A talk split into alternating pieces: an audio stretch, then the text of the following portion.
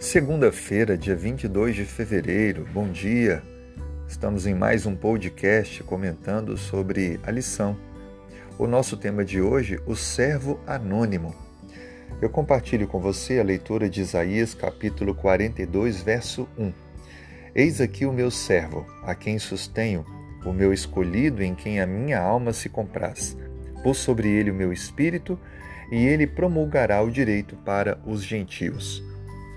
Essa é uma das partes bem interessantes com respeito a um servo anônimo. Há mais detalhes que são mencionados e eu sugiro que você leia até o versículo 7 do capítulo 42. Ele vai promulgar direito aos gentios, vai ser mediador da aliança, abrir os olhos aos cegos e tirar da prisão os cativos. São algumas das atividades desse servo anônimo, que também aparece citado em Isaías capítulo 11, quando é mencionado que ele é da linhagem de Davi. É, o interessante é que há uma harmonia entre os dois relatos. Tanto Isaías 11 como Isaías 42 estão se referindo ao Messias, ao enviado de Deus, ao Salvador. Evidentemente, isso é aplicável a Cristo. Mas será que temos alguma prova disso com relação à identidade desse servo anônimo? A Bíblia diz em Mateus capítulo 12, verso 15 a 17, a 16, 18, assim: Mas Jesus, sabendo disto, afastou-se dali. Muitos o seguiram, e a todos ele curou, advertindo-lhes, porém, que o não expusessem à publicidade, para se cumprir o que foi dito por intermédio do profeta Isaías: Eis aqui o meu servo, que escolhi, o meu amado, em que a minha alma se compraz. Farei repousar sobre ele o meu espírito, e ele anunciará juízo aos gentios.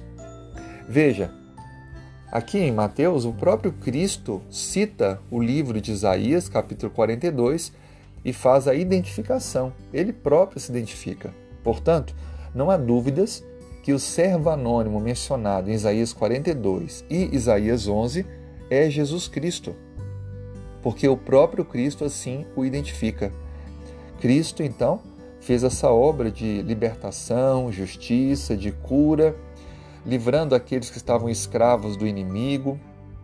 E então, para confirmar que ele trouxe a nova aliança, ele deu a vida pela humanidade, para obter então a justiça e poder então libertar totalmente o mundo que foi usurpado pelo enganador. A mensagem que fica para nós é que Cristo é o nosso Salvador, não há outro além dele.